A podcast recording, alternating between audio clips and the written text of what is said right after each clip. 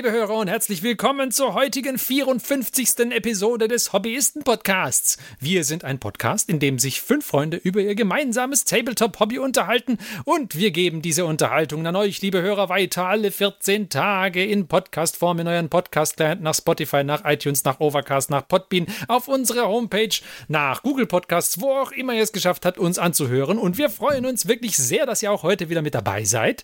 Wir sind der Mike der Martin. Der Johannes. Der Christian.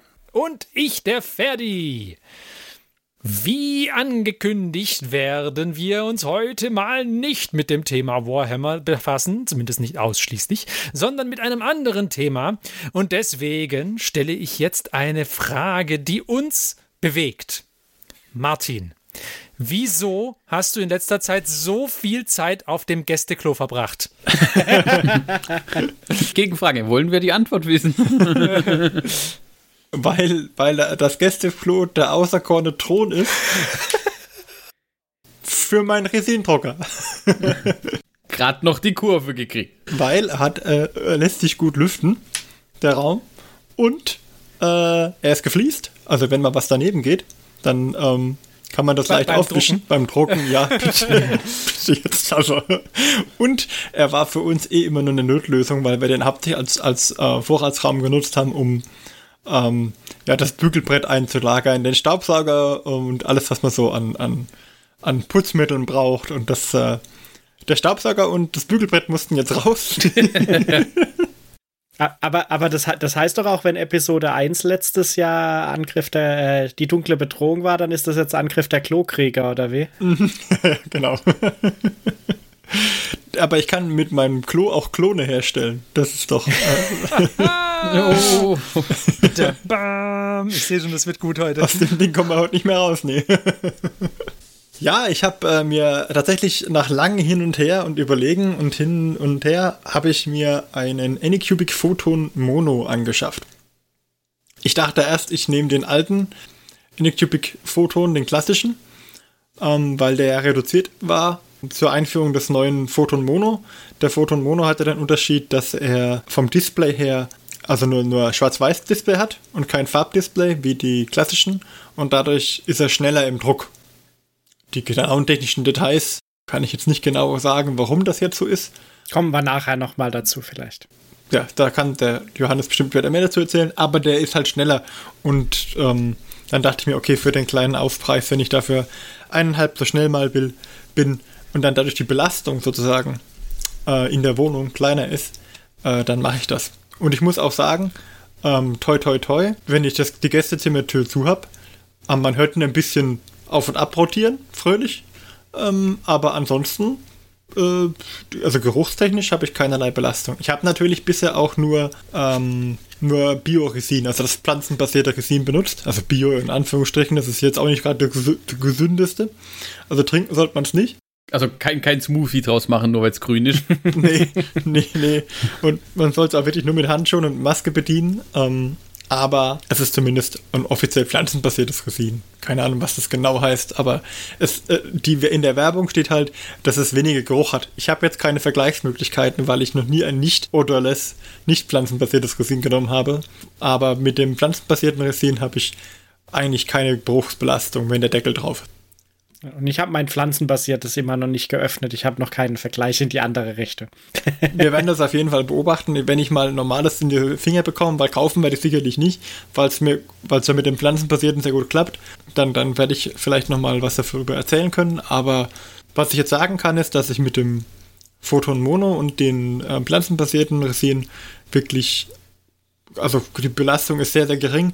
Die größte Belastung die kommt eigentlich dann ähm, beim Reinigen, wenn man mit dem Alkohol reinigt und dann halt mit Alkohol hantiert, dann, dann steht dann schon so eine Alkoholdunstwolke. Ähm, das, das entsteht tatsächlich und der Raum ist halt recht klein. So ein Gästeklo ist jetzt nicht gerade eine große, eine große Halle. Äh, meistens arbeite ich dann beim Putzen ähm, mit geöffneter Tür, weil der Raum nicht so groß ist. So dass ich praktisch in den Raum rein äh, sitze und, und nicht, äh, also die Tür ist halt offen dann. Und dann geht der Geruch halt auch ein bisschen raus an der Stelle aus dem, aus dem Gästeklo. Das heißt, wenn ich damit Alkohol hantiere, ist, äh, das riecht man dann ein bisschen. aber auch nicht, äh, nicht wirklich. Und der Alkoholgeruch verflüchtigt sich auch relativ schnell wieder, das geht. Ansonsten kann ich dazu erzählen, ähm, also der, der, als es mit der Post kam, kam es erstmal zweigeteilt, weil ich hatte auch gleich noch äh, die Curing Station und Wash and Cure Station mitbestellt, ähm, damit ich da von der Ausrüstung her auf einen ähm, auf einmal alles hab. Und auch fand ich die Idee ganz nett, dass man da diesen Behälter hat mit dem Alkohol drin bei der Washing Cure Station, wo man auch äh, eine Art, wie bei einer Fritteuse, so einen Korb dabei hat, wo man es reinhängen kann. Und dann kann man da einfach die, äh, die Platte sozusagen reinhängen. Das geht auch mit so einem Griff. Aber ich habe meistens einfach die Modelle in den Korb fallen lassen, in den Fritö äh, fritösen Waschkorb. In die Fritteuse damit. Ja, tatsächlich. Es ist wirklich wie so eine Fritteuse, wird einfach in den Korb geworfen und die Fritteuse kommt, also der Korb kommt in Alkohol. Und dann äh, hat es so einen lustigen kleinen Rotor unten drin, der über Magnet angetrieben wird. Und äh, dann kann man da einfach, wäscht er das. Sehr, sehr praktisch, alles, alles auf einmal. Und die beiden Geräte sind recht ähnlich und äh, habe mich nur gewundert, dass sie aus unterschiedlichen Versandzentren kamen. Also beide waren innerhalb von einer Woche da, aber der, die Wash and Cure Station kam früher an. Also stand ich dann einen Tag lang mit der Wash and Cure Station da und dachte mir, hm, das Hast du versucht zu drucken oder äh, war, war bewusst, dass das. nee. Wo ist hier das LCD-Display? Aber es ist schon super praktisch, dass man einen Behälter mit, Behälter mit einer Maßangabe hat, der luftig abschließt. Ähm, das ist schon sehr, sehr gut. Weil man das, das, das Alkohol, da sind ja dann Resinreste drin und der wird mit der Zeit auch ähm, trüb, der, der, der Reinigungsalkohol, weil eben diese Resinteilchen drin rumschwimmen. Und dann äh, ist es gut, wenn man den nicht irgendwo wieder einfach dann jedes Mal danach entsorgen muss, sondern einfach, äh, den kann man ja eine Weile benutzen, bevor man ihn auffrischen sollte. Und auch dann, wenn er praktisch trüb ist, dann kann ich ihn ja mal eine Woche in die Sonne stellen. Das ist jetzt demnächst auch bald soweit. Ich habe den Drucker erst seit zwei Wochen.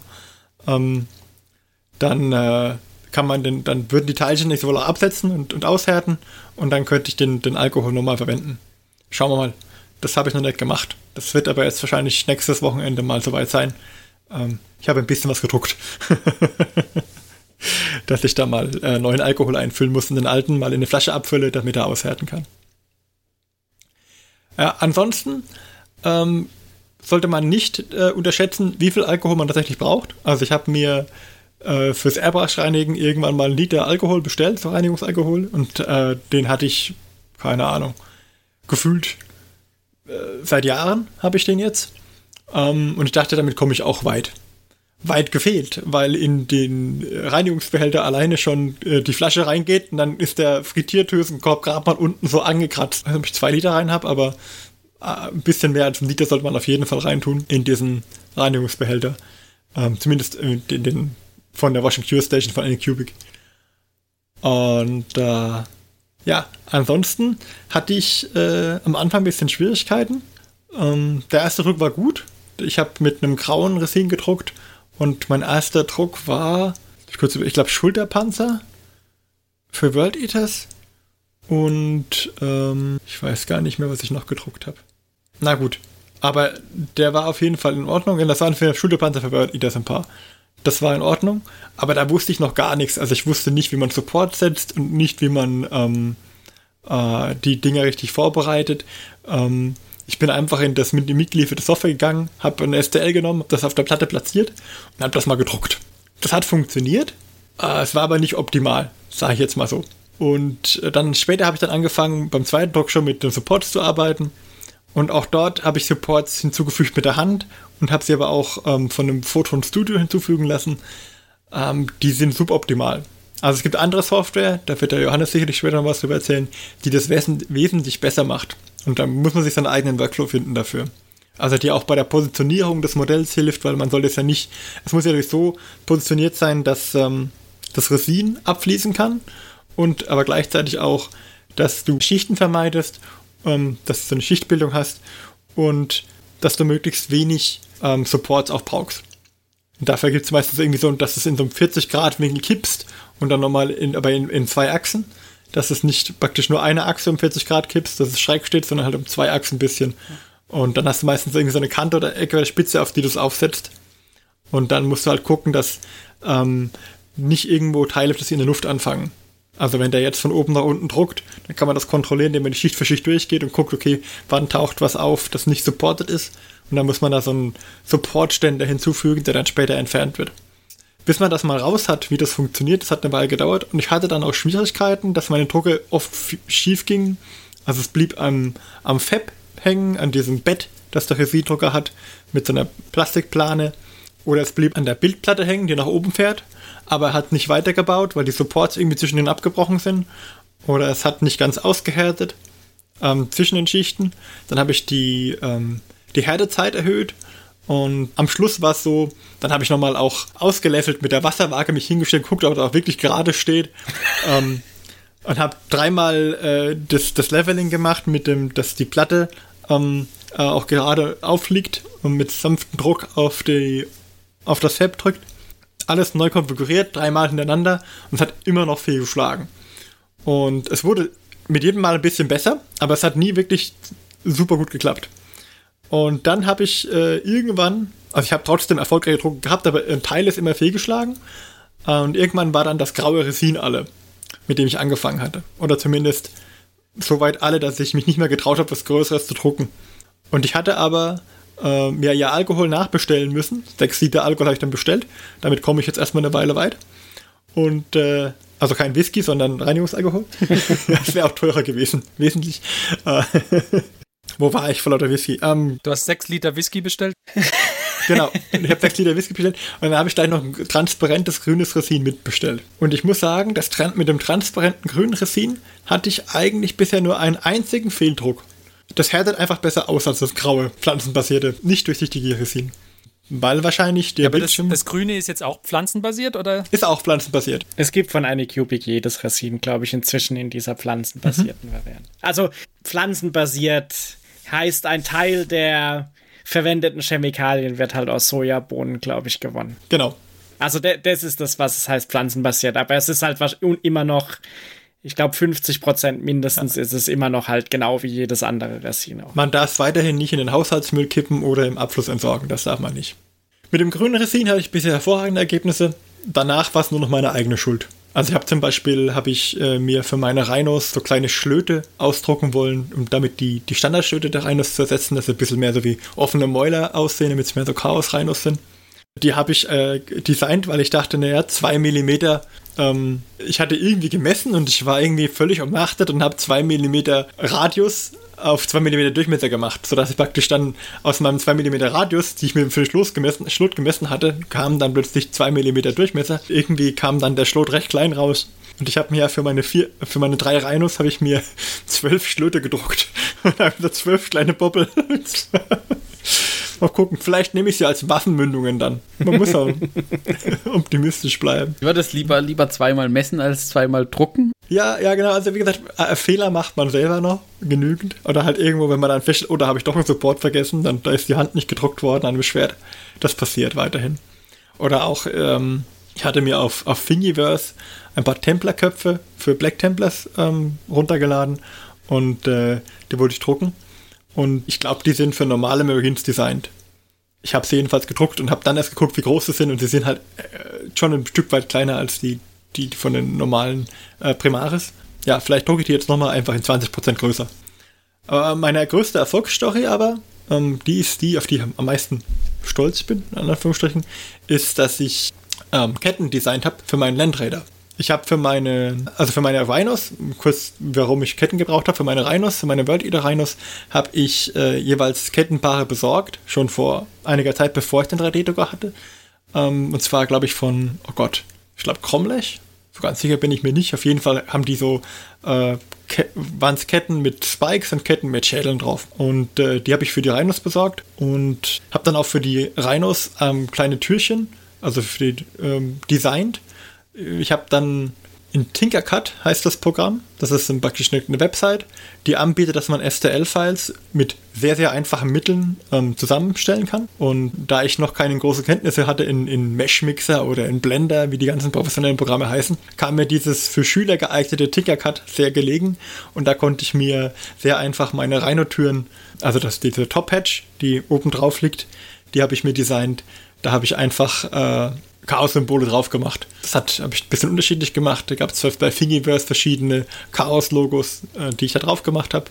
Ähm, dann habe ich mir noch bei CG Trader ähm, eine Chaos-Kathedrale auch gekauft und habe von der die Fenster genommen und habe die Fenster einfach auf, die, auf eine Platte gelegt, damit sie praktisch diese Top-Hatch ersetzen und ein bisschen zugeschnitten. Aber die sind ja auch echt gut geworden, die Sachen, die du da Ja, gebastelt hast. Die, die sind gut geworden, allerdings auch nur auf einer Seite. Die andere Seite ist nicht richtig ausgehärtet, also ist schon richtig ausgehärtet, aber das sind die Lagen nicht, die greifen nicht so ineinander, die einzelnen Lagen. Sodass, wenn man die Rückseite davon sehen würde, die sieht furchtbar aus.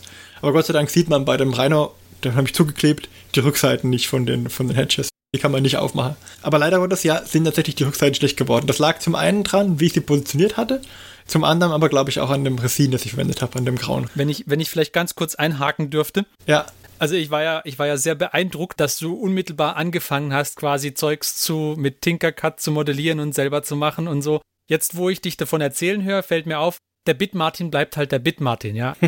Also es geht nicht darum, irgendwas zu drucken, was es schon gibt. Es geht darum, sich das Zeugs zusammenzusuchen von verschiedenen Modellen und es neu zu kombinieren. Ich Ja. finde das ganz hervorragend. Aber eigentlich ist er doch jetzt erst der richtige Bit, Martin. Ja. Weil jetzt reichen ihm nicht mal fertige Bits, jetzt macht er sich einfach seine eigenen Bits. Das ist hervorragend. Ganz hervorragend, finde ich. Und selbst die werden aus verschiedenen Quellen zusammengewürfelt. Ja, ja, ja, ja, ja. Ich, ich hatte auf, auf, auf Thingiverse hatte ich einen Backpack für Chaos Space Münze gefunden. Das war praktisch ein, ein Dämonenschädel und links und rechts waren zwei so Ausführungen wie bei den typischen Backpacks und da waren Schädel drauf.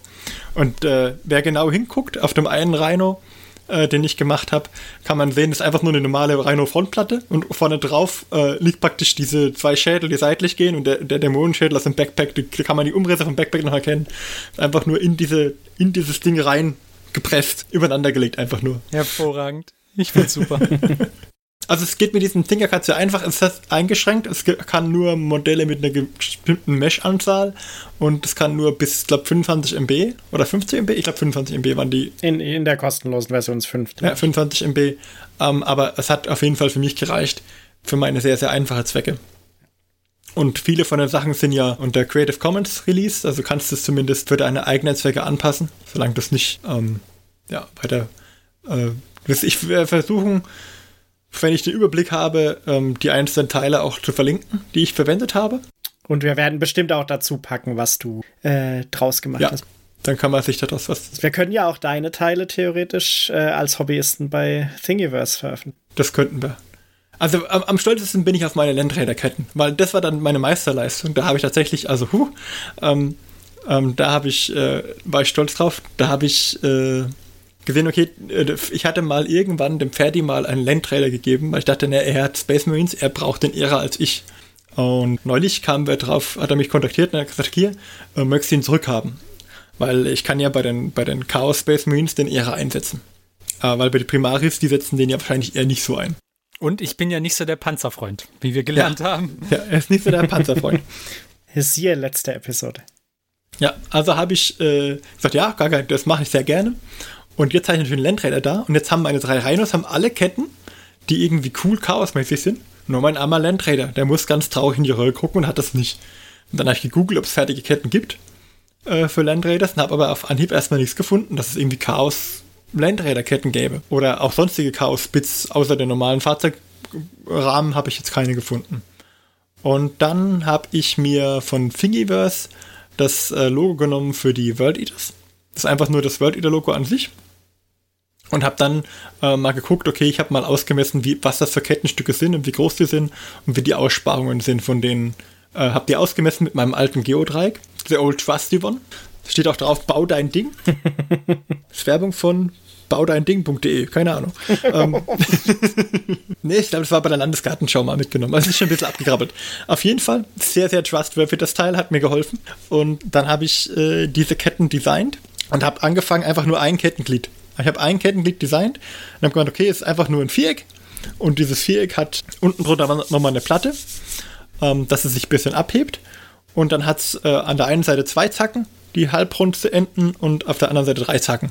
Und die greifen ineinander und die sind aber so designt, dass links und rechts nochmal zum Rand nochmal ein, Millimeter- ein Gott, das waren 0,2 oder so Millimeter Platz sind. Ähm, und da äh, mache ich nochmal eine Mutter drauf, sozusagen, den Stab quer durchgelegt durch die, äh, diese, äh, durch den Dreierecke und habe dann, dadurch sieht es aus, als wäre praktisch, wenn man die ineinander schiebt, als wäre da ein Stab durch. Dass da eine Niete drauf ist. Und das war eigentlich alles. Es war einfach nur eine, eine Klotz mit Zähnen dran. Und auf diesem Klotz habe ich dann die, äh, das World Eater Logo drauf gemacht und dann habe ich die aneinander gereiht, so oft wie halt die Kettenglieder gebraucht werden. Da gibt es beim Land Raider eine Kette, die ist 13 Kettenglieder lang und zwei, die sind sechs Kettenglieder lang und eine, die ist drei Kettenglieder lang. Und dann gibt es noch fünf einzelne.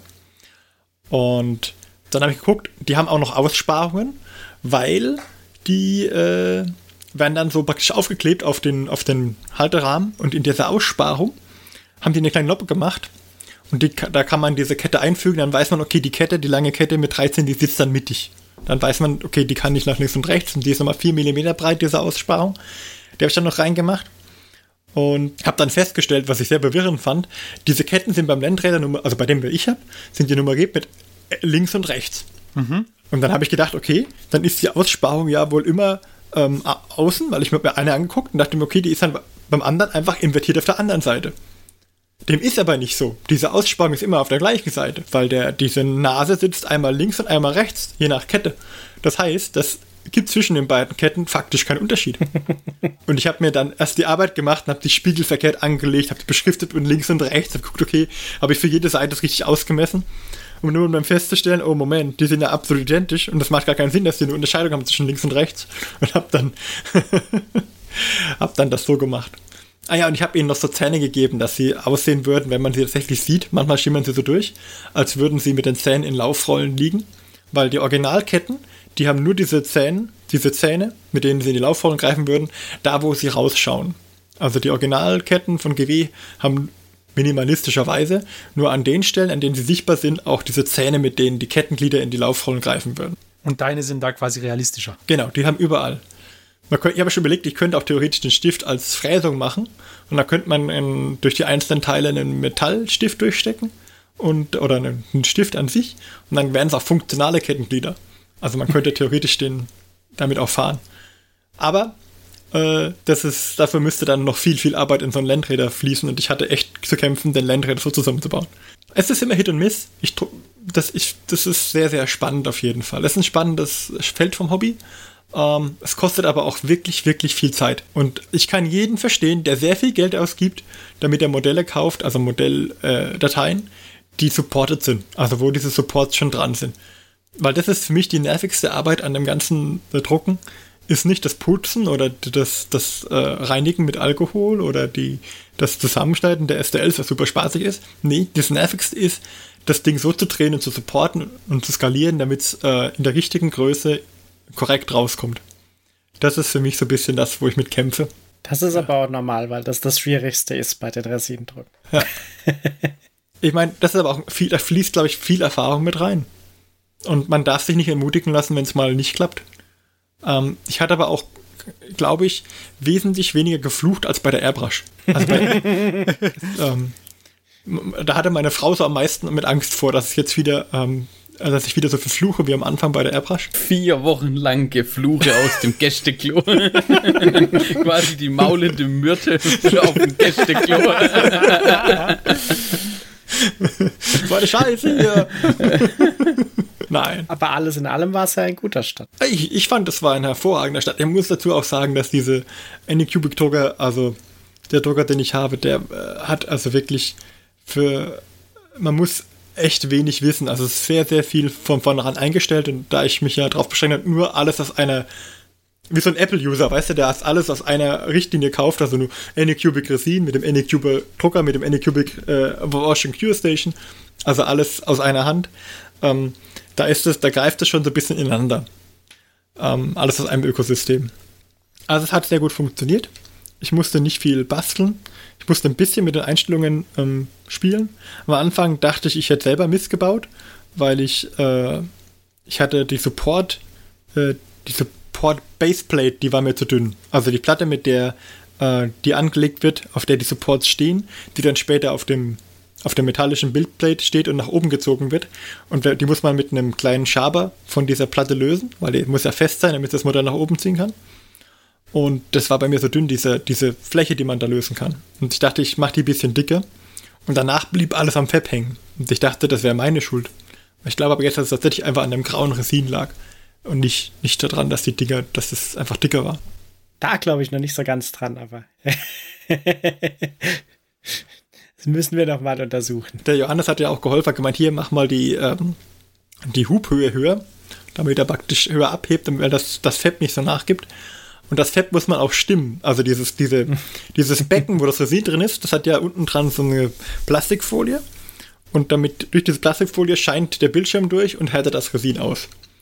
Und äh, diese Plastikfolie muss straff gespannt sein, weil wenn die Plastikfolie dann, also wenn die, die Bildplatte nach unten taucht und wieder nach oben kommt mit dem festen Resin, dann soll das Resin ja an der Bildplatte hängen bleiben und nicht an, diesem, an dieser Plastikfolie. Deswegen ist die gespannt und äh, das hat mir der Johannes auch verraten, man kann die stimmen wie eine Gitarrenseite. Und wie viel Herz sollte sie haben, Johannes? so zwischen 280 und 330 mache ich bei meinen meistens. Dann saß ich also da, habe mir eine App runtergeladen fürs Handy, mit der man diese Frequenz äh, messen kann. Und habe dann mit dem Finger auf meinen Fab geklopft, mit dem Handschuh natürlich, um gucken, ob, ob, ob die Frequenz stimmt. Aber meine hat gepasst. Also ich fand es äh, zumindest, was ich ein unmusikalischer Mensch da rausbekommen habe, war, war glaube ich, das Korrekte. Also daran lag es hoffentlich nicht. Aber ich bin gespannt. Ich will jetzt dann äh, demnächst auch mal noch ein paar Sachen für den Christian drucken. Juhu! Für seine Black Dampers. Black Dampers. Und dann wird sich zeigen, wie es rauskommt. Aber ähm, ja, ich habe auch noch für meine World Eaters ein Logo designt. Da habe ich auch das World Eater Logo, das schon besteht, genommen aus Thingiverse. Das verlinke ich und habe einfach dann einen äh, ähm, Halbkreis reingesetzt, in dem ein bisschen abgeflacht, dass es wie so eine Kugel aussieht. Und es gibt bei, bei Tinkercad, sehr geil übrigens, gibt es vorgefertigte Formen für Kontinente und Länder. okay. Und dann habe ich einfach hier, äh, keine Ahnung, Australien. Und da kannst du ja rotieren und ein bisschen zerren. Und dann hast du schon super schöne Kontinente, die sich so auf keiner Erde wiederfinden, sag ich jetzt mal. Ja, so habe ich mir meine kleine, kleine Welt gebaut und römische Zahlen gab es natürlich auch bei Tinkercad. Und dann halt für die zwölfte Legion ähm, ein X und zwei äh, Einsen reingemacht. Hat sehr gut funktioniert. Ich habe es noch nicht bemalt, das wird noch kommen, aber ist auf jeden Fall ein, ein spannendes Gebiet, was dazu führt, dass ich jetzt irgendwie gar nichts gemalt habe, sondern nur 3D gedruckt habe. Ja, aber das ist so meine Geschichte. Ich glaube, ich habe ich ganz, ganz schön lange erzählt. Aber ist ja auch gut äh, zu erzählen, wie du da eingestiegen bist. Ich muss sagen, ich hätte nicht damit gerechnet, dass du so früh schon anfängst, selber Sachen zu basteln. aber es hat ja doch ganz gut funktioniert. Ja, also ich muss natürlich auch sagen, also wenn man da mal gesehen hat, wie, wie professionell supportete Sachen aussehen, boah, da bin ich noch ein Stück weit von weg. Und ich meine, Tinkercad ist auch nicht die, die, die Blender-Software oder so, wo ich dann hochprofessionell irgendwas machen kann, aber es lässt sich halt super einfach, es ist ja wirklich für Schüler gemacht. Es lässt sich super einfach Sachen zusammen machen.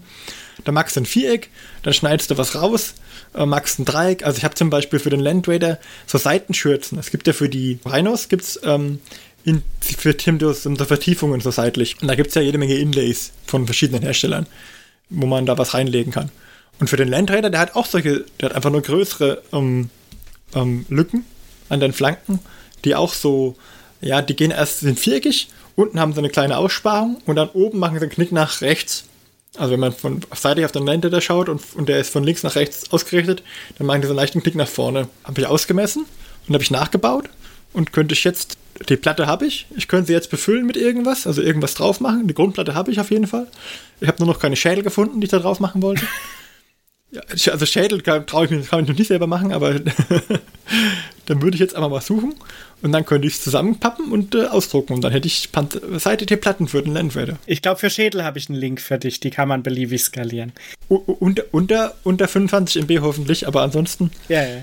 Ja, ich muss mich immer im Blender einarbeiten. Das ist der nächste Schritt, dass ich dann ein bisschen Blender lerne und dann. also, äh, das finde ich mutig. Also, vielleicht da noch mal kurz. Also, äh, Tinkercad reicht für viel, solange es halt ähm, möglichst eckig ist oder Zusammenklatschen von Sachen. Also sobald du organisch modellieren würdest, also zum Beispiel selber einen Kopf modellieren oder vielleicht auch eine, na, je, je nachdem, wie man es macht, ein Schädel könnte wahrscheinlich sogar noch funktionieren. Aber so Sachen sind dann halt eher schon Next Level, würde ich sagen, und nicht mehr innerhalb von dem, wo Tinkercad gut ist. Weil Tinkercad ist halt eine CAD-Software. Ja.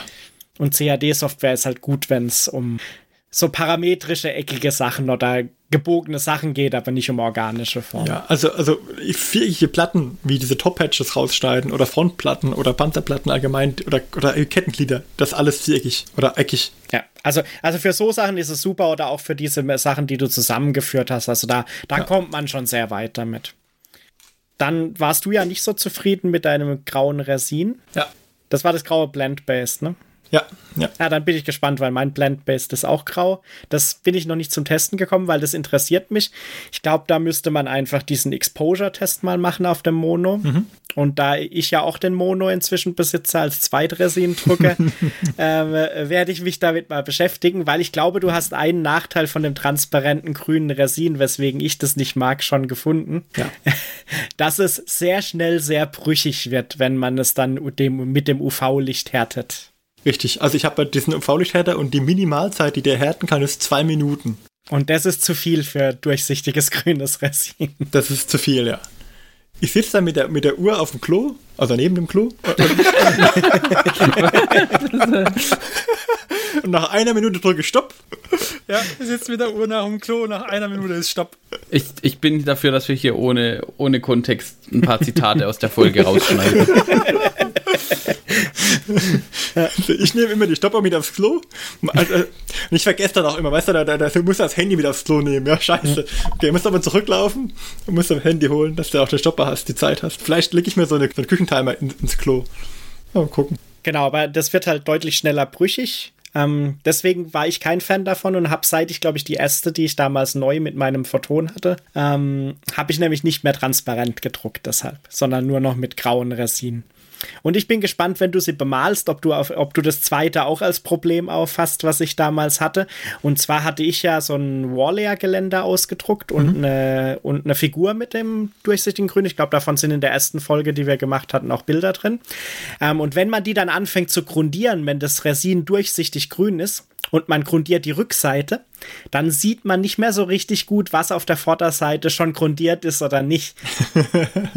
weil halt das Dunkle macht dann halt den Rest auch dunkel, weil kein Licht mehr durchkommt. Das ist bei dem grauen Resin deutlich einfacher.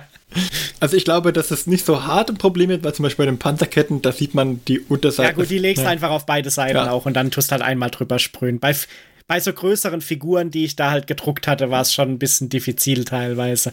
Ja, da glaube ich eher, ja.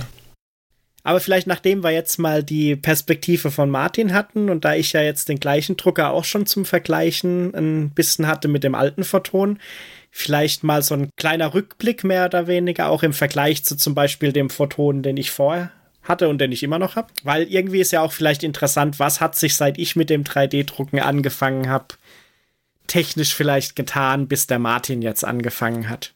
Und ist es vielleicht was, was es einfacher, schwieriger oder ja, sonst wir irgendwie anders macht? Ja, hoffentlich nicht schwieriger. ja, wer weiß, manchmal wird es auch schwieriger. Dann vielleicht ganz kurz, weil ich glaube, darauf werden wir heute äh, nicht wirklich eingehen. Also es gibt ja immer noch neben dem Resindruck auch den Filamentdruck, wo zum Beispiel Ferdi ja ganz viele Gebäude inzwischen basiert, die besitzt, die so gedruckt sind. Mhm. Und da würde ich einfach sagen, äh, in der Welt des 3D-Drucks hat sich nicht viel getan im letzten anderthalb Jahren oder zwei. Also die Designs von den Druckern sind mehr oder weniger noch die gleichen. Man kann immer noch mehr oder weniger die gleichen äh, empfehlen. Vielleicht gibt es von manchen eine neue Revision, die ganz okay ist. Also so vom Ender 3, die V2 zum Beispiel. Aber der Anycubic, den wir damals schon besprochen hatten, den ich besitze, die sind immer noch gut und da hat sich nicht viel geändert.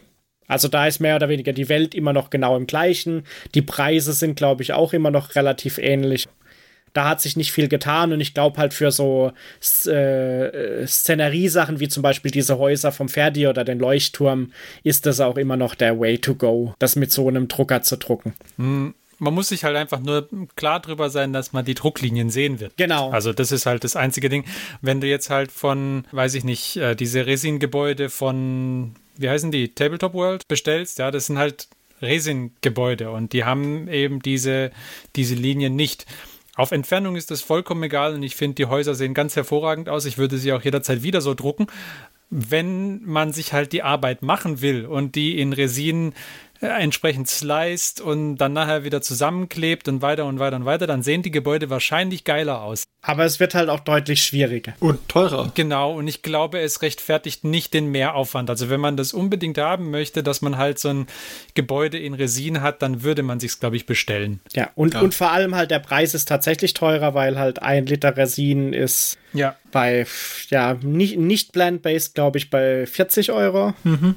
Ähm, Blend-based fast das anderthalbfache, glaube ich. Oh, 60 Euro. Ich glaube, die 500 Milliliter kriegst du für 30 Euro. Das heißt, wenn du zwei 500, du kriegst auch nur 500 Milliliter Flaschen. Ja. Das heißt, du kaufst zwei Flaschen und für 60 Euro. Genau, also ist schon teurer, ähm, während halt ein Kilo äh, Filament bei so 19 Euro liegt zum Beispiel. Die Verfügbarkeit bei Plant-Based Resin ist auch schlechter als bei normalen Resin. Ja. Dieses Jahr kommt da wahrscheinlich noch diese Covid-Problematik ein bisschen dazu, denke ich mal, auch teilweise. Aber wie gesagt, für solche Sachen und äh, man kann das schon noch ein bisschen tunen. Also mein Drucker ist auch bei weitem nicht so weit getuned, wie manche das treiben, um da noch weniger Linien zu sehen oder so.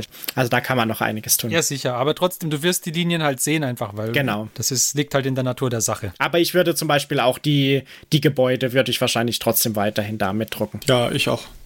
Ja.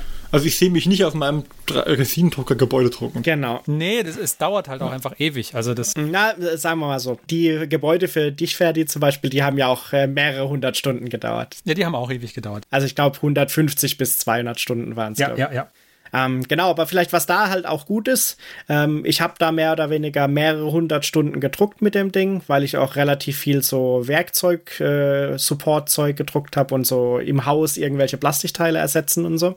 Also der hat mehrere hundert Stunden gedruckt und es ist noch nichts kaputt gegangen. Einmal musste ich eine Lötstelle erneuern und das war aber bisher das Einzige, was wirklich kaputt in Anführungszeichen war. Aber mit einem bisschen Lötkolben konnte man das auch in 20 Minuten fixen, mehr oder weniger. Ich habe ihn dann zwar noch ein bisschen getuned, aber das, kann, das ist halt der Vorteil bei diesen FDM-Druckern, die kann man alle mehr oder weniger selber tunen, relativ einfach, während die Resin-Drucker halt mehr oder weniger so ein fertiges Stück sind, wo man nicht viel normalerweise machen.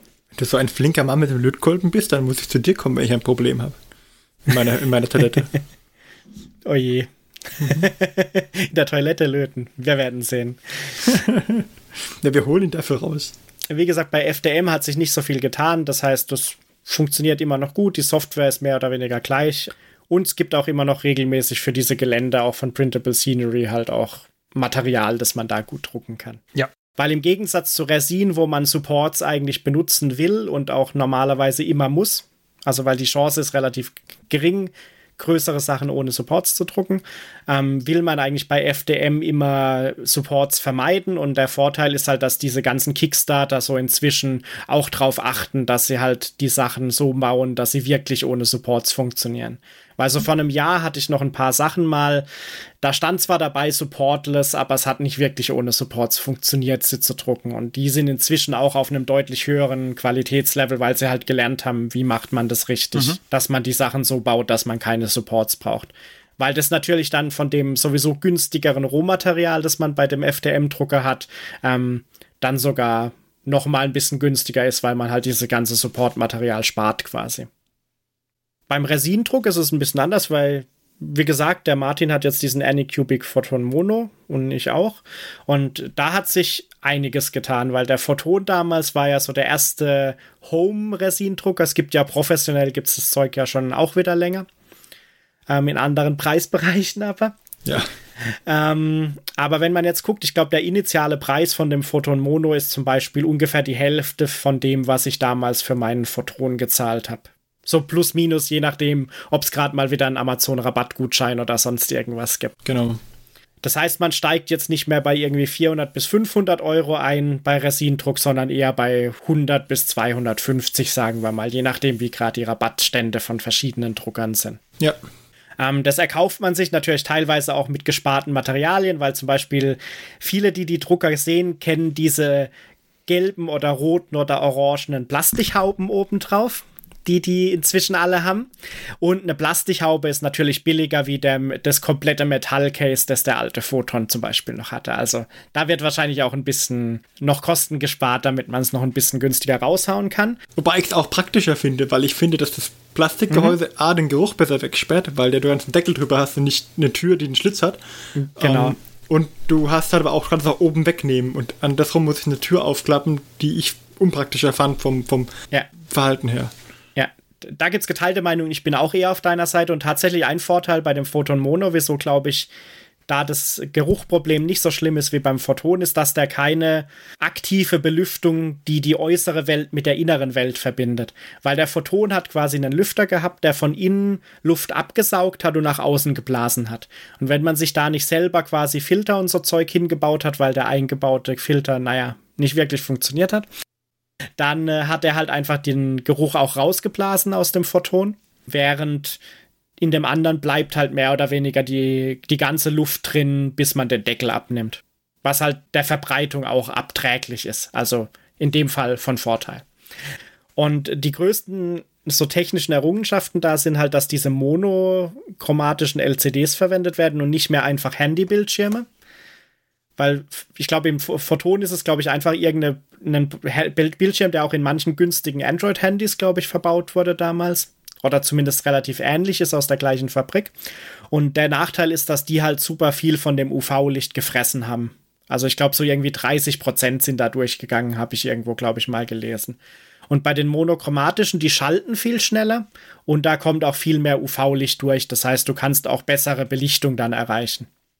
Und der zweite Vorteil ist, dass sie nicht mehr auf so zwei, drei UV-LEDs setzen, sondern auf so eine ganze LED-Matrix, auch mit so einer mit so Diffusorlinsen oben drüber. Das heißt, man hat auch viel gleichmäßigere Beleuchtung.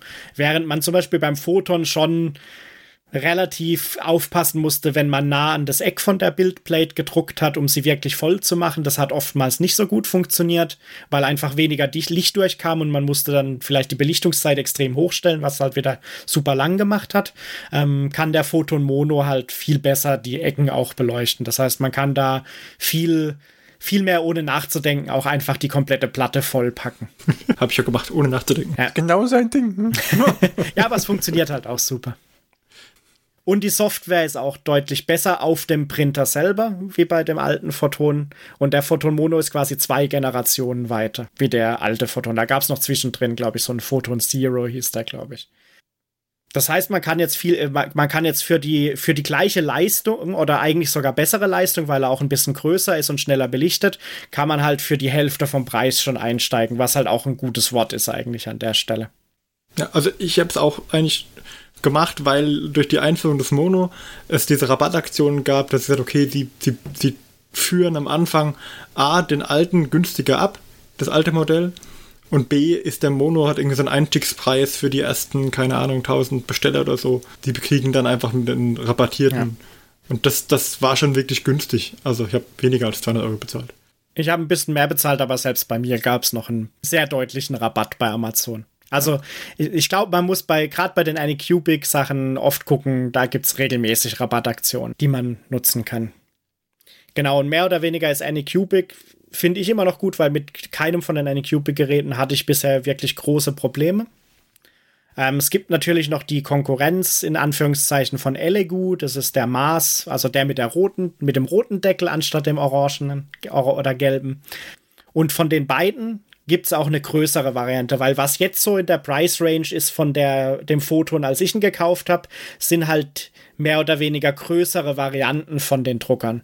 Also, dass man potenziell eben dann den Mono auch als Mono X kriegt oder bei Elegu dann den Saturn. Die haben halt mehr oder weniger fast das doppelte Druckvolumen, glaube ich. Von der, von der Grundfläche wie der Mono äh, und damit auch noch deutlich mehr wie der Photon zum Beispiel, aber spielen halt in äh, auch nicht in der doppelten Preisregion von dem alten Photon, sondern halt in der doppelten Preisregion ungefähr von dem Photon Mono. Ja. Also schon schon sehr. Man kaufst dir das größere Bildvolumen auf jeden Fall. Genau, also du kannst, du kannst dir jetzt auch das größere Bildvolumen kaufen, weil vor einem Jahr oder so war es noch so großes Bildvolumen, hat echt viel Geld gekostet. Also ich glaube, unter 1000 Euro bist du da nicht weggegangen mit einem richtig großen Bildvolumen. Und ich glaube, auch hätte ich mir jetzt den Eleguk Mars geholt, wäre das kein Unterschied gewesen von der Bedienung her und der Technologie. Ja. Da wäre ich, das war einfach nur eine Preisfrage im Endeffekt, was da günstig im Angebot war. Genau. Aber wenn, wenn ihr jetzt sagt, das größere Bildvolumen, von was sprechen wir denn da? Also ich meine, Gebäude will ich da immer noch keins mit drucken. Hm, Gebäude könntest du damit schon eher drucken. Also? Du, könnt, Okay. du könntest wahrscheinlich immer noch nicht manche von den Printable Scenery Sachen komplett drucken, aber wenn ich es richtig gesehen habe, die haben jetzt auch SLA-Slices teilweise dabei, glaube ich, bei Printable Scenery. Ähm, du sprichst halt dann nicht mehr von 10 mal 8 oder so, sondern schon von 8, äh, Moment, wo ist es? Von 27 mal 29, glaube ich. Oh, okay, gut, das ist schon was. Mhm. Also da bist du schon deutlich weiter. Ähm, natürlich musst du aber immer im Hinterkopf haben, du musst dann auch ein bisschen aufpassen, dass du nicht zu einen großen Querschnitt druckst, der halt zu viel so Zugkraft durch das Ansaugen an dem an beiden Seiten erzeugt und es dann halt unten in dem Resinbehälter drin hängen bleibt, weil es nicht weggezogen werden kann quasi. Okay. Das heißt, das ist dann so ein Problem, wenn du wirklich große Flächen von so Häusern da immer noch am Stück drucken würdest. Also du müsstest wahrscheinlich immer noch gucken, dass du es eher in so ein bisschen schräg gelegten Wandsegmenten oder so drucken kannst, zum Beispiel. Gibt's, gibt's eigentlich schon eine Ausbildung zum 3D-Druck-Spezialisten? Das gibt's schon lange. Also indu industrieller 3D-Druck ist ja schon extrem alt. Das war ja nur bis vor ein paar Jahren alles patentgeschützt, deswegen gab's das im Consumer-Bereich nicht. Ich habe gerade nur überlegt, ob das so ein Ausbildungsberuf, Ja. weil das sind so auch so diese klassischen, was ich von, von Leuten kenne, die halt irgendwie mit äh, CAD-Programm arbeiten oder dann mit Fräsen zum Beispiel, wo es dann auch geht, ja, wenn man das jetzt so optimiert, dann ist da die Laufleistung noch mal geringer für die Fräse und so. Also ich weiß nicht, ob es das schon gibt, aber ich könnte mir vorstellen, dass du in den typischen Industrien, wo du auch viel mit CAD und so arbeitest, dass es da zumindest so schon lange Fortbildungen gibt. Weil zum Beispiel, wo viel 3D-Druck schon länger, glaube ich, verwendet wird, ist äh, im Dentalbereich für so äh, Formen, wo man dann äh, so Prothesen herstellt oder so, glaube ich. Oder für so Testprothesen. Ähm, und halt in so dem allgemeinen Re- Prototyping-Bereich, also wo du so Produktprototyping machst, da ist 3D-Druck auch recht groß. Weil was, was oft auch gemacht wird, ist, dass man mit dem 3D-Drucker halt potenziell Modelle macht und die dann benutzt, um Gussformen für die Modelle herzustellen. Quasi so, um dann eine stabile Gussform herzustellen, mit der man das Ding dann halt millionenfach trivialerweise gießen kann, zum Beispiel. Also deswegen wäre es auch zum Beispiel irgendwann mal interessant zu wissen, ob irgendwie so eine Mini-Firma wie also Miniaturenfirma wie äh, GW oder so, ob die vielleicht auch schon teilweise die Dinger halt irgendwie 3D drucken, dann daraus die Molds machen ähm, und da dann halt ihre Dinger mit in der Masse produzieren zum Beispiel. Ich glaube schon, dass das so ist. Also mich würde es wundern, wenn sie es nicht machen würden, genau. Ja, es gibt ja schon diese klassischen Free-Ups, die dann praktisch dann auch erst gedruckt werden an Resin und dann werden die aufbereitet und dann werden daraus die Formen erstellt. Das ist ganz normal. Genau. Weil das ist ja so dieser typische Workflow. Du machst eine Positivform, davon dann eine Negativform und davon dann potenziell wieder eine Guss, Gussplatte oder sonst irgendwas, je nachdem, was für ein Produktionsverfahren du hast. Und was es dann halt jetzt gibt, äh, der Preis ist jetzt ungefähr, obwohl sie kleiner oder gleich groß wie der Mono sind, ist jetzt eher dann im Bereich von den größeren Druckern. Aber jetzt gibt es auch die ersten Resin-Drucker mit einem 4K-Bildschirm, weil bisher haben die alle halt so 2K ungefähr als Auflösung. Und ein 4K-Bildschirm würde es natürlich nochmal erlauben, noch feinere Details quasi drucken zu können bei den Miniaturen. Und da werden wir auch in den Shownotes wahrscheinlich zwei Links mal reinpacken, wo einer tatsächlich mal so ein paar Testdrucke gemacht hat, was es jetzt heißt, es auf einem 2K oder auf einem 4K-Drucker zum Beispiel zu drucken. Das gleiche Modell. Interessant ist ja, dass das wahrscheinlich an der Druckzeit keinen Unterschied machen dürfte, oder? Die Geschwindigkeit, ja, wollte ich gerade fragen, ja, ob das einen Unterschied macht. Genau, also bei, das ist ja der, das Coole bei Resindruckern, weil der nicht wie der FDM-Drucker so hin und her fährt, sondern der braucht halt für jede Schicht die gleiche Zeit. Das heißt, eine Schicht 4K kostet die gleiche Zeit wie eine Schicht 2K im Endeffekt. Das einzig Relevante ist halt, wie viele Sekunden du quasi das Licht anlassen musst, damit das Resin fest wird an den Stellen, die du belichten willst. Aber ansonsten ist ein 4K-Drucker wahrscheinlich genauso schnell wie ein 2K-Drucker. Nur halt mit noch feineren Details potenziell. Das heißt, es gibt im Prinzip auch, wenn man den 4K-Drucker hat, überhaupt gar keinen Grund, in einer kleineren Auflösung dann zu drucken. Äh, ja, es macht ja keinen Sinn, weil du, du willst ja schon jedes Pixel dann ausnutzen auf dem Bildschirm. Genau, ja. Weil es ist ja noch ein Unterschied zwischen Auflösung von deinem Monitor und zum Beispiel der Schichthöhe. Das sind ja noch mal die zwei, die zwei Sachen, die du da hast. Mhm. Aber ich glaube auch nicht, dass du zum Beispiel auf einem 4K-Drucker auf nicht 4K-Auflösung wahrscheinlich drucken kannst. Also ich habe keinen, deswegen weiß ich es nicht. Aber es gibt halt davon Frozen den Sonic Mini 4K jetzt. Das war, glaube ich, auch schon in der nicht 4K-Version auch ein relativ beliebter Resindrucker. Und den gibt es auch in einem großen Bildvolumen, allerdings der ist dann noch mal ein Stückchen teurer. Genau, aber das heißt, man hat hier jetzt für die Einstiegshürde wurde deutlich günstiger. Das Material ist ungefähr noch auf dem gleichen Preis. Und wir sind jetzt quasi so an der Kante vielleicht, dass die nächste Stufe dann mit den 4K-Druckern vielleicht erreicht wird, beziehungsweise damit, dass diese größeren Bildvolumen auch noch günstiger werden, vielleicht mit der Zeit. In, in zwei Jahren sprechen wir dann von 4K-Displays äh, und großem Bildvolumen zum Preis von dem, was das heute kostet. Vielleicht, ja. Das kann, kann, man natürlich nie, nie genau sagen, aber das wäre schon was, was halt in der Mö in Möglichkeit ist, weil wenn die dann auch größere Stückzahlen haben, dann sinkt ja normalerweise vielleicht auch noch der Preis davon. Okay, dann segway ich jetzt. Äh, dann ist es natürlich jetzt ganz essentiell, wo ja diese Drucker so äh, erschwinglich geworden sind, dass wir ähm, irgendwoher Miniaturen dafür bekommen. Mhm. Kannst du da was empfehlen? Also äh, äh, empfehlen möchte ich nichts. Also der Martin hat ja jetzt schon Thingiverse vorhin erwähnt und CG Trader. Ich glaube, die hatten wir auch das letzte Mal schon. Genau, das sind ja, das sind ja alte Hüte. Also. Da findet man für alles irgendwas. Aber was tatsächlich neben der Technik bei den Druckern und den Preisen vielleicht von den Druckern im letzten Jahr halt eine Riesenänderung war, ist, dass das 3D-Druck salonfähig geworden ist in der Mini-Community, würde ich mal sagen, noch mehr als es letztes Jahr noch war. Definitiv, ja. Also es schießt die Pilze aus dem Boden. Ja, diese, diese Patreons und Kickstarters oder was? Kickstarter und ähnliches gibt's halt en masse. Also de deswegen muss man halt auch sehr aufpassen, was irgendwie äh, qualitätsmäßig gut ist und was ähm, auch preismäßig okay ist, weil manche haben auch schon ein bisschen seltsame Preise teilweise aufgerufen für manche Backer-Level zum Beispiel bei Kickstarter.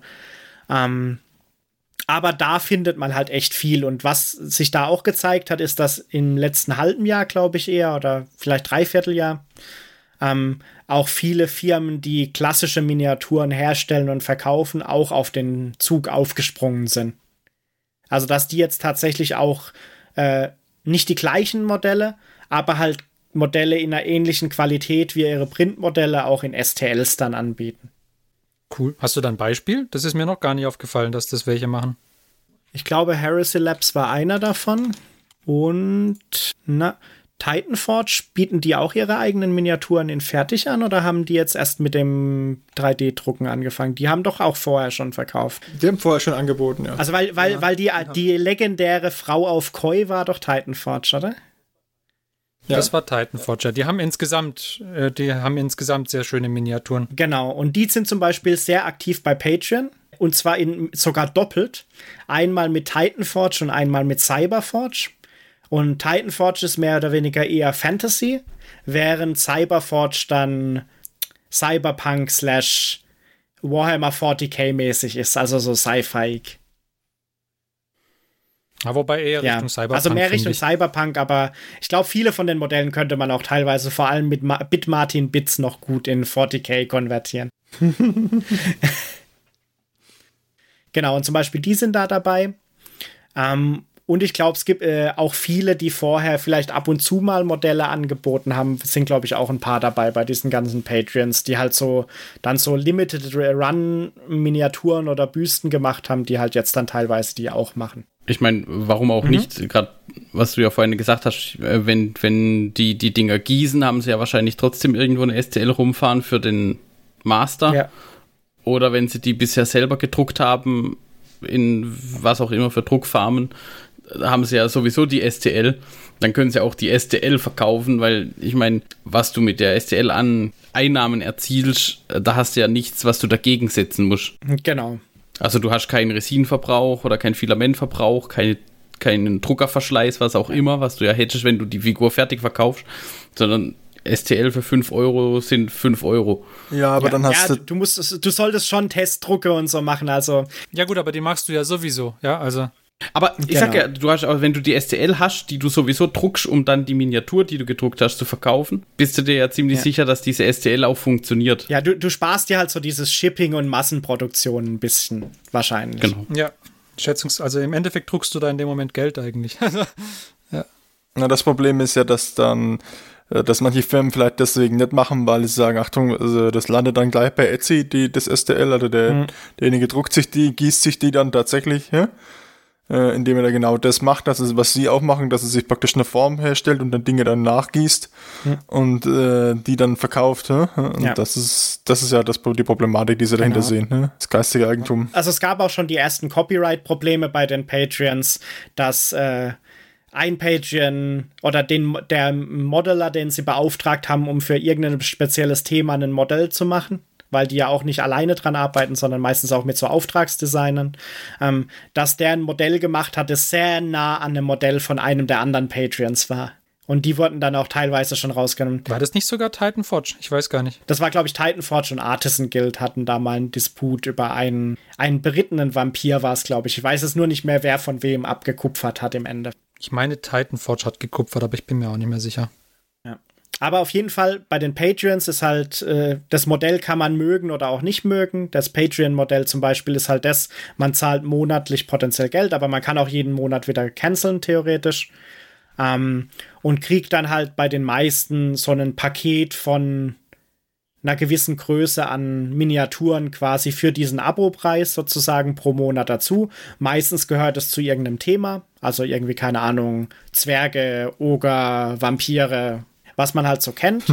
Und bekommt die dann da, man kann es dann auch canceln. Ähm, viele probieren dann so ein bisschen Motivation zu machen, dass man länger dabei bleibt, in denen zum Beispiel, je mehr du dabei bleibst, kriegst du dann zusätzliche kostenlose Modelle, also Loyalty Reward dann die dann auch nur in dem Patreon verfügbar sind, weil die monatlichen Modelle funktioniert meistens so, dass die dann bei vielen von den größeren Patreons zumindest ein paar Monate später dann für einen teureren Preis aber auch ähm, bei My Mini Factory zum Beispiel auch kaufbar sind, sowohl als großes Paket als auch Einzelpakete, aber meistens halt deutlich teurer wie die, die üblichen 10 Euro zum Beispiel, die man dafür das Abo zahlt.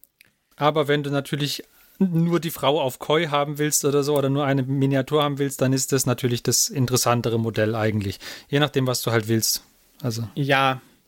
Ja, je nachdem, was halt die Frau auf Koi einzeln kostet. Richtig. Das weiß ich jetzt nicht auswendig, aber manchmal ist es halt so, dass bei My Mini Factory dann ein Modell halt schon 7 Euro kostet. Und wärst du halt in dem Moment in dem pa Patreon dabei gewesen, hättest du halt 10 Euro für irgendwie die 40 Modelle und Scatter Terrain zum Beispiel. Genau, aber wenn du halt quasi, also es ist halt das Rent-or-Buy-Problem, ja. Also wenn du halt fünf Monate dabei bist und eine Mini rausbekommen hast, die dir gefallen hat, dann wäre es geschickter gewesen, sie auch für den teureren Preis bei meinem Genau. Mini Factory zu kaufen. Und wenn du halt ähm, jeden Monat irgendwie fünf Modelle siehst, die dir gefallen, dann ist es natürlich billiger, wenn du im Patreon dabei bist. Genau, und also, also ich habe auch schon beides gemacht, weil bei, weil ein paar Patreons habe ich auch aufgehört zu unterstützen, weil die Themen für mich einfach nicht mehr interessant waren, die sie angekündigt haben. Aber dann beim fünften, nachdem ich sie nicht mehr auf Patreon hatte, beim fünften Monat war dann doch vielleicht was Interessantes noch dabei.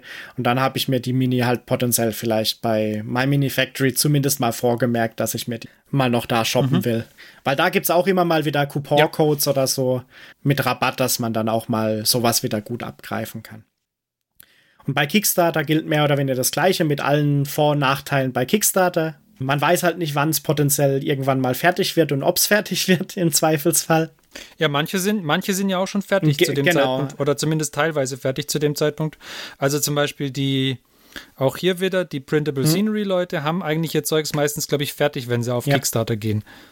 Aber, oder zumindest halt teilweise, also je nachdem. Also sie sind zumindest schon in der, Pro in der Vorbereitung deutlich weiter. Bei Printable Scenery ist es halt so, ich glaube, die können sich inzwischen ausrechnen, dass der Kickstarter sowieso finanziert werden wird. Der hat auch meistens ein so kleines Finanzierungsziel, dass klar ist, dass er auf jeden Fall finanziert werden wird. Genau, und da gibt's halt auch alles. Ähm, was ich jetzt glaube, was immer noch eher Kickstarter ist als Patreon, sind so die ganzen Terrain-Sachen. Ja.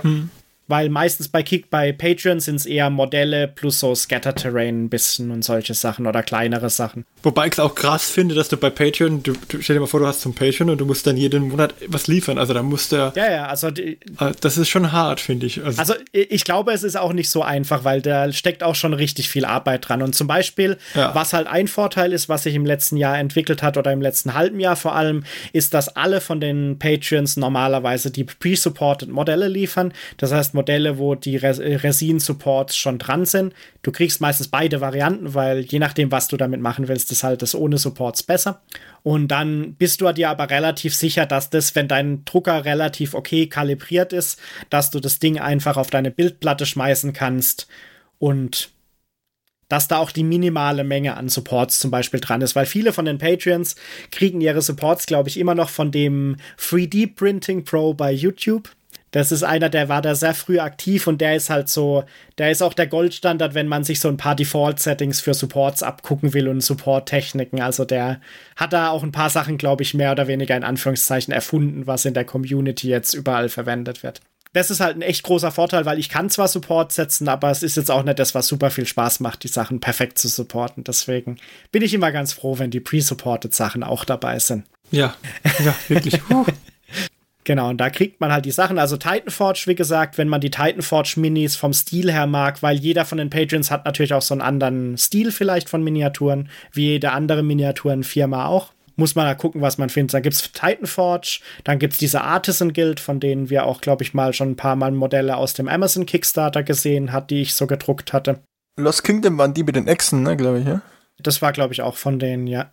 Dann gibt es von Raging Heroes, gibt's Heroes Infinite. Das sind äh, einfach nur Miniaturen von Raging Heroes und da gibt es eben auch jeden Monat was. Dieses, diesen Monat war das Thema Cyberpunks from Neon City zum Beispiel, wo ein paar echt coole Miniaturen fand ich dabei waren, die man vielleicht auch für Mechanicum ganz gut verwenden könnte oder für Dark Mechanicum eher. Was es noch gibt, ah, das war ein Kickstarter, das war von auch von Titanforge, glaube ich, Bloodfields. Das war das, das war das uh, Wargame. Ja. Das war die Idee, dass du nämlich solche 3D-printbaren Miniaturen hast und Titanforge quasi einen, einen, eine Regeln und so baut, damit du diese ganzen Modelle auch in einem Miniaturenspiel quasi verwenden kannst. Wobei ich jetzt sagen muss, ich habe das zwar gebackt, aber hauptsächlich wegen den Modellen. Ich habe mich noch nicht größer damit beschäftigt, ob das Ruleset irgendwie auch was taugt. Aber die liefern zum Beispiel, glaube ich, auch für fast alle von ihren Patreons, ähm, liefern sie teilweise auch, glaube ich, Sheets mit aus, die du dann mit Bloodfields verwenden kannst, teilweise. Das ist auf der einen Seite ganz cool, finde ich. Auf der anderen Seite ist, würde ich da, glaube ich, so viel Miniaturen, wie sie halt, wie sie halt rausliefern und so oft, wie sie das produzieren, würde ich da, glaube ich, schon ein vorsichtiges Schuster bleibt bei deinen Leisten irgendwie anmerken. Also ich glaube, so ein, so ein Spiel dann monatlich zu balancieren bei, dem, bei der Menge an Output wäre auch für, für echt starke Spieldesigner ein größeres Problem. Also. Ja, ich glaube, der Hauptteil kommt aus dem Kickstarter bisher. Also ich glaube, sie haben nur für die, die sie bis dahin, glaube ich, im Patreon hatten, eventuell Sheets rausgehauen, noch damit man die spielen kann. Aber wie gesagt, mit dem Aspekt habe ich mich noch nicht so beschäftigt. Äh, das habe ich potenziell höchstens runtergeladen und in den Ordner archiviert. Das ist der neue Pile of Shame. ja, genau. Ja. Und da, da, dann gibt dann halt noch echt viele Sachen. Ähm, zum Beispiel, wenn man Dark Mechanicus Spieler ist und vielleicht 3D drucken möchte, würde ich bei Patreon und CG Trader ist es, glaube ich, wo sie noch sind, auf jeden Fall The Maker's Cult empfehlen. Die, mhm. die sehr gute Dark Mechanicum Alternativmodelle für viele Sachen, glaube ich, produzieren.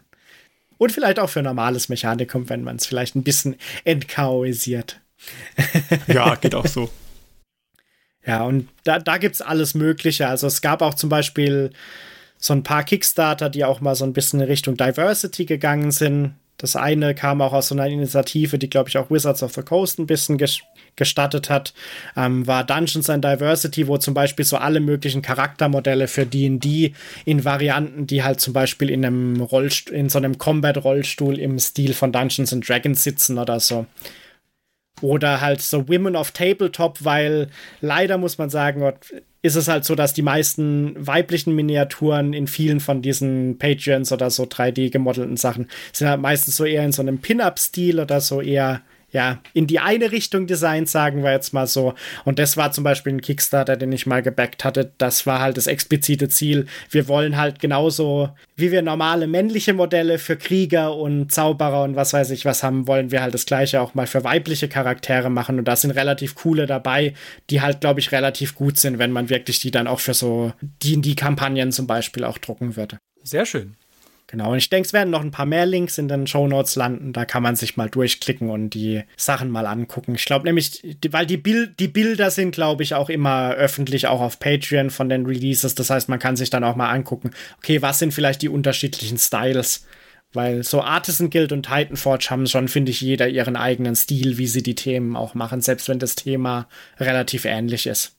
Was du aber auf jeden Fall noch anmerken könntest, was hast du letztens davon erzählt, von den Loot Studios, Fand ich ganz hervorragend. Die haben, die sind weder auf Patreon noch sind sie, sind sie ein Kickstarter, die haben einfach nur eine Seite. Genau. Also die haben das gleiche Modell wie Patreon, ähm, nur halt mit einem eigenen Shop. Also nicht mit einem eigenen Shop, mit einem, auch mit einem Third-Party-API für Zahlungen, aber sie machen das quasi selber. Ja. Und das sind eigentlich meine Lieblingsminiaturen aus dem letzten halben Jahr, würde ich fast sagen weil die sehen mega aus. Wirklich hervorragend. Und sie liefern alle in, ich glaube, 28 oder 30 mm Scale per Default und 75 mm Scale. Das heißt, du kriegst quasi jedes von den Modellen sowohl in D&D-Tabletop-Game-Skala zum Drucken mit Supports, aber auch eben in großes Einzelmodell, so eher als Shelf-Modell zu bemalen. Und die sind halt von der Qualität her, muss ich sagen, sind die te teilweise halt auch deutlich besser wie manche von den Dingern nochmal. Also, weil noch mehr Details. Ähm, zum Beispiel mein einer Favorite ist der eine Zwerg. Der wird auch in den Show Notes sein. den habe ich gedruckt und das, der Detailgrad ist halt einfach brutal bei dem 75 mm Scale Zwerg. Und selbst bei dem 30 mm Scale Zwerg ist es halt trotzdem noch krass, das Detaillevel. Die sind einfach, die sind einfach super cool. Also was man bekommt, wenn man da einsteigt bei denen, ist irgendwie so eine, ja. so eine ähm, Dungeons and Dragons-artige Taverne. Genau. Komplett mit äh, großem Tisch mit Schwein drauf ja. und äh, mit äh, Mysterious Man, der eindeutig eine Aragorn-Miniatur ist, würde ich sagen. und, also wirklich so coole Modelle dabei. Hervorragend. Ja. Ich glaube, der einzige Nachteil ist, man kann, glaube ich, nicht alle Miniaturen auf der Webseite, ohne sich anzumelden, an einsehen. Ich glaube, du siehst immer nur die vom aktuellen Monat. Ja, und die, und die Taverne halt. Aber das Welcome Bundle an sich ist einfach schon so cool. Also. Genau, vielleicht, vielleicht das Welcome Bundle, das ist ganz cool. Das ist sowas, was sich irgendwie bei Patreon im letzten Jahr etabliert hat, dass eigentlich jeder von diesen Miniaturen-Kickstartern immer auch so ein Welcome Bundle hat äh, mit mehr oder weniger Sachen, also teilweise auch echt viel Sachen. Ähm, die man halt auch einfach bekommt, auch wenn man nur einen Monat dann dabei ist. Also zum Beispiel bei Titanforge sind es immer so ein rotierender Cast von den letzten drei Versionen von Titans of Adventure. Das sind halt so typische Adventurer-Charaktermodelle von halt einen Zwerg, einen Ork, einen Halborg und so weiter. Ähm, und da hat man immer die letzten drei Trios, die sie released haben, äh, bekommt man dann immer, wenn man das neue abonniert. Das ist halt auch ganz cool. Da kommt auch einiges nur zusammen durch die Welcome-Kits. Mhm. Und mein zweiter Favorit vielleicht äh, noch aus dem letzten halben Jahr, die ich gefunden habe, sind die äh, Archvillain Studios. Ähm, das sind aber eher so größere Charaktermodelle, wobei das, äh, da meine bisher von denen ge genutzten Modelle Frost Giants sind, könnte man die wahrscheinlich auch immer noch in D&D verwenden, wenn man Frost Giants in seiner D&D-Kampagne hat, weil das würde wahrscheinlich auch immer noch passen. Und die sind aber halt auch super von den Details und der Ausarbeitung, die sie da haben. Okay. Oh. Boah, das war schon ganz fett. Ja. Ja.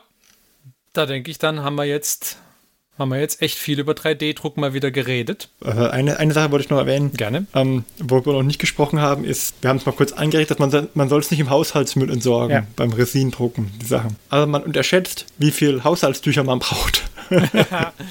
also Alkohol und Haushaltstücher braucht man relativ viel, wenn man Resin 3D druckt. Ja. Weil ich habe letztes Wochenende mal die Haushaltstücher wieder alle ausgebreitet und dann, dann am Samstagnachmittag in der Sonne liegen lassen, damit sie aushärten, den ganzen Tag ja, da ist, äh, da ist was geboten. das heißt, du kannst auch mit deiner Washing and Curing Station kommst du um die Haushaltstücher, die du daher aushärten lassen musst, kommst du nicht drum rum. Nee. nee, du musst also schon, du musst ja auch zum Beispiel das, das, das Resinbett sauber machen. Ja. Wenn du es länger nicht benutzt. Das heißt, äh, du kannst es einfach drin stehen lassen in dem Bett, mhm. sondern du kippst es, also ich mache das so, ich, ich nehme einen Ölfilter und kippst zurück in die Flasche durch den Filter und dann ist auch zum einen der Filter muss dann aushärten, weil da Reste drin hängen. Und zum anderen ähm, geht ja nicht, fließt ja nicht alles ab von dem Resin, sondern ich muss dann den Rest mit dem Zewa rauswischen. Und dann äh, ist dieses Zewa voller Resin, dieses Haushaltstuch. Also ein bisschen Resin ist dran.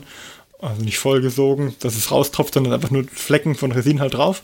Genau, aber die sind halt noch flüssig. Mhm. Genau, und die müssen dann aushärten in der Sonne.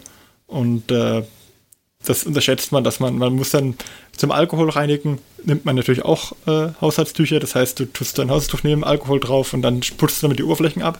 Ja, da kommt ein bisschen was zusammen. Also ich glaube, da du diese Wash and Cure Station hast, so mache ich es mit meiner. Ich habe ja noch eine Nagelleuchte, da gab es sowas wie Wash and Cure Stations noch nicht. Als ich noch jung war.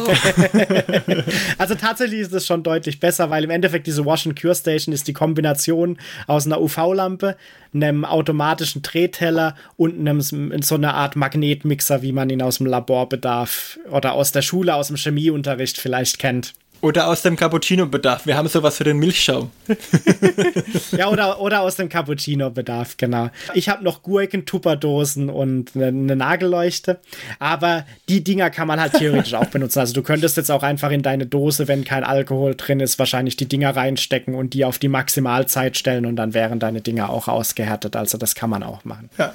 Aber wichtig ist halt tatsächlich, das Resin in flüssig soll, äh, darf man nicht, äh, nicht äh, weder wegspülen im Abfluss noch halt in den Hausmüll machen, weil in flüssig ist es halt potenziell noch toxisch und reaktiv. In fest ist es halt normales Plastik. Also in fest kann man es dann ganz normal in den Restmüll schmeißen. Genau. Also ich habe dann die Tücher ausgehärtet und dann habe ich sie in den Sack und, und in den Restmüll. Genau, das ist so ein bisschen wie bei Farben. Da lässt man ja Lack potenziell auch austrocknen und als Feststoff kann man ihn dann auch äh, normal oder relativ normal entsorgen dann. Das, das war mir wichtig, dass wir das nochmal sagen. Und wir werden auch das Video von Brand von Goobertown Hobbies verlinken, der Ja. ja Chemiker ist und auch mal so ein Video drüber gemacht hat, wie das mit diesen Resinen denn so ist. Okay, Sehr schön. cool. Dann haben wir jetzt einen langen Bericht zur Lage des 3D-Drucks gemacht. Und äh, falls ihr einen 3D-Drucker habt, könnt ihr uns ja mal schicken, was ihr so in letzter, was ihr so in letzter Zeit vielleicht habt ihr ja auch irgendwie getinkercuttet oder sowas, vielleicht was ihr so gemacht habt. Ansonsten denke ich, sind wir für heute am Ende unserer Folge angekommen. Ist auch jetzt echt lang gewesen. Ja, irgendwie müssen wir den ganzen Crusade-Content ja auch wieder mit anderem Content so aufwiegen. Das stimmt natürlich, ja. Wir müssen es aufwiegen, da hast du vollkommen recht. Das haben wir jetzt getan. Und deswegen wünschen wir euch jetzt angenehme weitere 14 Tage und wir hoffen, ihr hattet Spaß. Wir hatten auf jeden Fall Spaß. Und wenn ihr Bock habt, dann hören wir uns in 14 Tagen wieder. Bis dahin sagen wir Tschüss. Wir waren der Mike? Der Martin? Der Johannes. Der Christian. und ich, der Ferdi. Bis dann, macht's gut. Tschüss. Tschüss. Diese Folge des Hobbyisten Podcasts ist geschützt unter einer Creative Commons Attribution Share Alike 4.0 International Lizenz. Wenn ihr die Hobbyisten kontaktieren möchtet, besucht uns auf Twitter unter twitter.com slash diehobbyisten, besucht uns auf Facebook unter facebook.com slash diehobbyisten oder schreibt uns eine E-Mail an info at diehobbyisten.net. All diese Informationen findet ihr auch auf unserer Homepage unter www.diehobbyisten.net.